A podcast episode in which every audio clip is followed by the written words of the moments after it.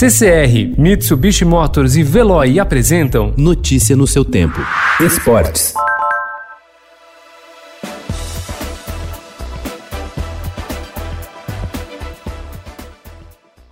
À espera de uma data para ser retomado após a pandemia da Covid-19, o futebol brasileiro atualmente depende muito mais de conversas nos bastidores do que apenas de decisões da esfera esportiva. Além de o próprio presidente Jair Bolsonaro ser um entusiasta da volta do calendário esportivo, vários dirigentes têm se articulado para conseguir dentro de seus estados a autorização para os times voltarem o quanto antes. Sobra pressão até para os médicos.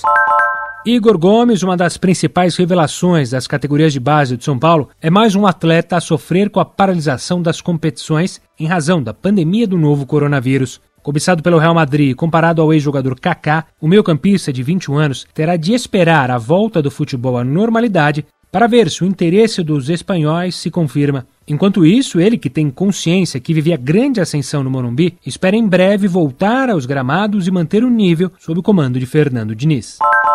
O basquete brasileiro perdeu um de seus maiores jogadores da história ontem, o pivô Gerson Vitalino, atleta que mais vezes vestiu a camisa da seleção e esteve na campanha histórica da medalha de ouro nos Jogos Pan-Americanos de 1987 em Indianápolis, nos Estados Unidos. Ele morreu aos 60 anos em Minas Gerais, vítima da esclerose lateral amiotrófica, doença com a qual lutava há alguns anos com o novo nome em chinês de Lu Guofu, Aloysio, que no Brasil jogou no Figueirense, no São Paulo e era conhecido pelo apelido de Boi Bandido, apareceu em uma lista de jogadores chamados pela Associação Chinesa de Futebol para um período de treinos em maio em Xangai, como preparação para partidas, ainda sem data, das eliminatórias asiáticas da Copa de 2022 no Catar. Notícia no seu tempo. Oferecimento CCR e Mitsubishi Motors. Apoio Veloy. Fique em casa. Passe sem filas com o Veloy depois.